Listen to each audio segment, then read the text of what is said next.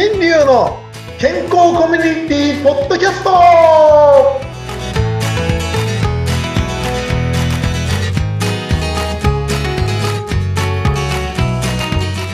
ヒュフェメンターミスターマウスピースこと大橋新流です手芸フェメンター合ってる？フリーアナウンサー、うなみきよです。6月になりました、先生。はい、おはようございますじゃないおはようございますおはこんばんは おはこんにちは。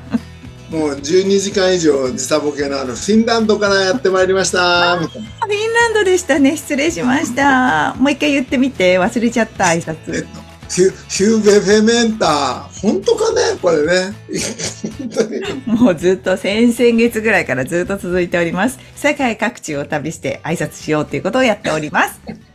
本当にねどんなどんな言葉がこれから出てくるかワクワクしてますが。はい。えっと、今日、今日のね、お話なんですけど、ちょっとあ、本当ねあ、話がまとまってないような話で申し訳ないんですが、この間先日ですね、えー日本の、日本でですね、幼稚園の検診に行ったんですね。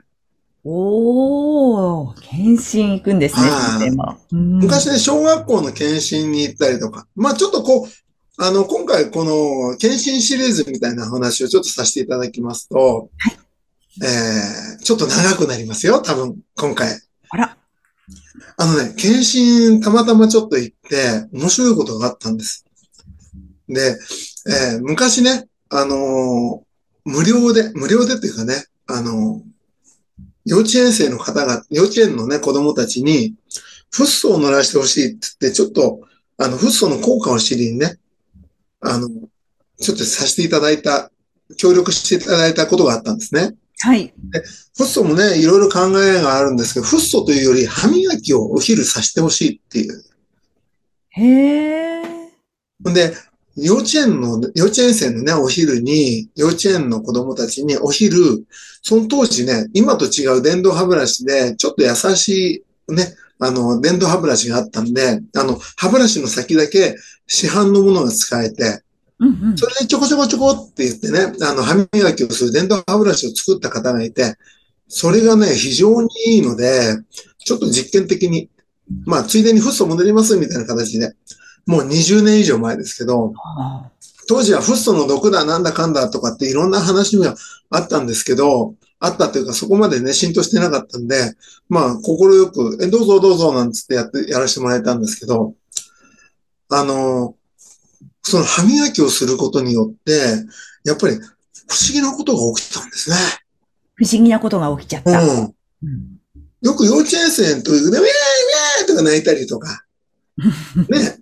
あああっても、なんかずっと睨んでて、突然、はい、口開けて、なんてやると、にゃーって泣き出したりとか、ね、よくわかんない、ね、子供の、まあ3歳まで夢の中、5歳までかな、こう夢の中にいるみたいな話を聞いたことがありましたけど、なぜかね、お母さんには口を開けないのに、僕には口開けるようになったんですよ。ええ毎日、え、先生も毎日行ってたんですね？毎日毎日ね、あの、一クラスずつちょこちょこやってたんですね。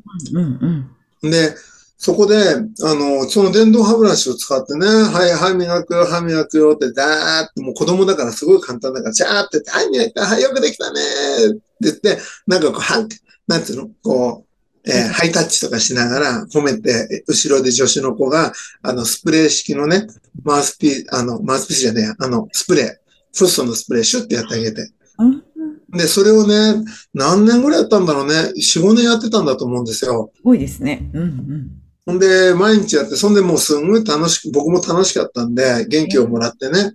で、やってたんですけど、ある時、まあ、そこで、あの、講演とかやってくださいとか、セミナーとかやってくださいなんて感じでやったことがあったんですが、お母さんたちからね、私の時は全然口開いてくれないんですけど、先生のところで開いてるの見てびっくりしました、なんていう。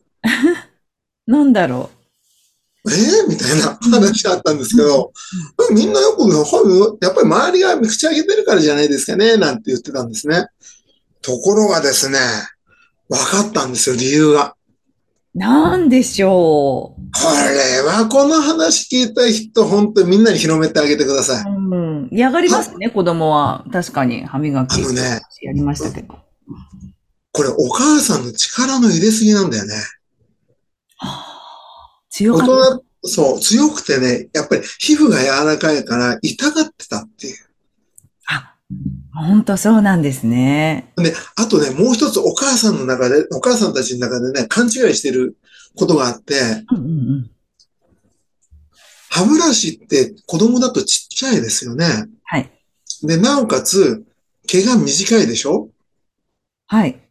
髪の毛は毛が長いと曲がるけど、短く切っていくと針金のようになってあ、そう、いさることあるよね。水坊主になっちゃいますもんね。うん。ね、僕の頭なんかもこうみんなね、子供たち触って気持ちいい気持ちいいってわけのわかんない触りたがる。るんですね。ほんとね、もうほんとこう、ツルツルになったらみんな気持ち悪いっていうくせにみたいな。よくわかんないんだけど、あの、かもう子供の歯ブラシの毛が短いから、硬いんですよ。そっか。そういうことか。痛いんだ。そう。硬くて、しかも、お母さん、大人の力で磨くから、痛くて嫌がってたってことが分かったんですね。あでも確かにゴシゴシやった方が取れるというイメージを私も持ってたから。いや、そう。あの、子供の歯ブラシもそうだけど、猫のブラッシングもかなり痛くやってます。で、本当にそれがね、大問題だったってことに気づいたんですよ、その当時。へえ。だからお母さんたちが嫌、ね、子供たちが歯磨くの嫌がるんです、なんて。みんなもね、あの、気持ちいいところ、エステとか行ってね、体もマッサージしてもらったり、頭マッサージしてもらった美容室行って気持ちいいじゃないですか。だからみんな行くんだと思うんですね。うんうんそれと、あの、お金の割合とか、いろんなの言って、あそこに行って少しリラックスできるから少し高くてもいいわとか、そういうのがあると思うんで持ちよければ行くんだね。ね、自分たちはそういうことしてるのに、子供たちには拷問をしてたという。なんかつ、ゴシゴシやった方が取れると思うから、しかもそんなに長い間口開けて待ってられないから、勢いで行くんですよ。ぐははははってやりました、やりました、私も。強く。そう。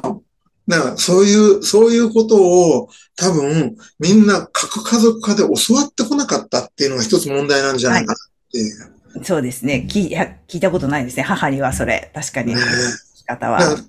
本当どんどんどんどんそういったね、大事な情報を伝えられる人がいなくなってきているっていうのも事実なんですね。うーん。だから、ちょっとそんなことからね、歯科検診、当時もう20年前の話で、それをずーっと言い続けていて、ある時もう一つ問題が起きたんです。もう一つ糸。ようじです。糸ようじ？うんうん。糸ようじを1週間に1回しかしないとか、うんあと、毎日やってるけど、ぐりぐりやりすぎて、乳歯が抜けるんじゃねえっていうぐらい。まあ、前にね、お話ししたと思いますけど、そのぐらい力を入れてお母さんが真面目にやっちゃってる人もいたんですね。うん。痛そう。難しいね。自子供よく頑張ったねって言って、うん。本当にね、お肉がぐじゃぐじゃになってて、あわの、糸でね、本当に毎日ザクザクザクザク切り刻んでるような感じだった。あ、そういうことになっちゃうんだ。まだ子供の歯とか、この口の歯は成長途中ですもんね。そう、柔らかいしね。だから、本当に、あの、こういう言い方、本当に失礼な言い方だけど、あの、お母さんのこの力加減とかがうまくいかない方がお母さんになりつつある。うんうん知らないことが多すぎるっていうのもあって、うん。だから、本当に昔のね、家族、家庭ではなくて家族というね、おじいちゃんおばあちゃんたちとね、住んだりなんかしながら教わることがいっぱいあったものがね、すごくちょっと今おざなりになっていたので、ちょっと改めてね、この、あのーなんていうんですかね。まあ、もう今おばあちゃん、おじいちゃん、おばあちゃん、僕と同い年ぐらいになってますからね。うん私もそ周りそうですよ。もうおばあちゃんになっています。うん。だから、本当、もう昔良き文化が廃れちゃってるんですよね。だから改めてその昔の歴史書をもう一回見直したりとかってしない、しながら僕たちも勉強しなきゃいけないなっていう。しかも歴史なんていうのは、勝った人とかいい加減なね、あの歴史になってたりするので、ちゃんと判断できる頭を作らないとまずいねっていうところに来たんですね。うんうんまあ、これ20年前の話ですから、本当昨日や、昨日やったその、あの、検診の話はまだまだこれから続くということになりましたあ、ね。じゃあまた来週。というということでですね、あの、本当お母さんたちの力の入れすぎ。ほんで、子供の歯は逆に小さくする必要がなくて、もっと柔らかい歯ブラシを使ってあげてほしいんです。うーん。今めっちゃくちゃおすすめなのは、はい。あの、超極細とか、ありますね。すごくこう柔らかい毛。柔らかい方がいいんだ。そう。ほんで、えっ、と、その名前を、うん代表的な名前で、クロ、クロプラックス、クロプラックスと言います。クロプラックス。へスイスの歯ブラシなんですけどね。ーで、日本でもそういうのも作り始めてるし、あちこちにも出てきていますから、いよーく判断をしていただいて、ほんで、歯医者さんですら知らない話です、これ。本当。歯医者さんが知らないから。本当に最近愕然としてるんですよね。先生はそっか、歯医者さんの横のこう、つながりも見ててそう感じるんですね。知らない人が多いなっていうことを。もう、残念ながら友達が少ないですけどね。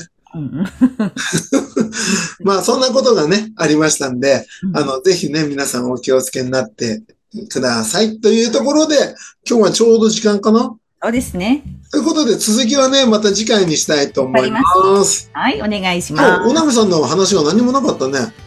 す。いつもそんなしてない先生の話あ、そう？はい。ということで、次回はちょっとうなみさんにも喋ってもらうかしらね。はい。ということで、今日はここまでになります。えーはいフィンランド語でさようならは、えー、ねけ、ねけみーんねけみーんねきみーねけみーんだって。はい。ではまた来週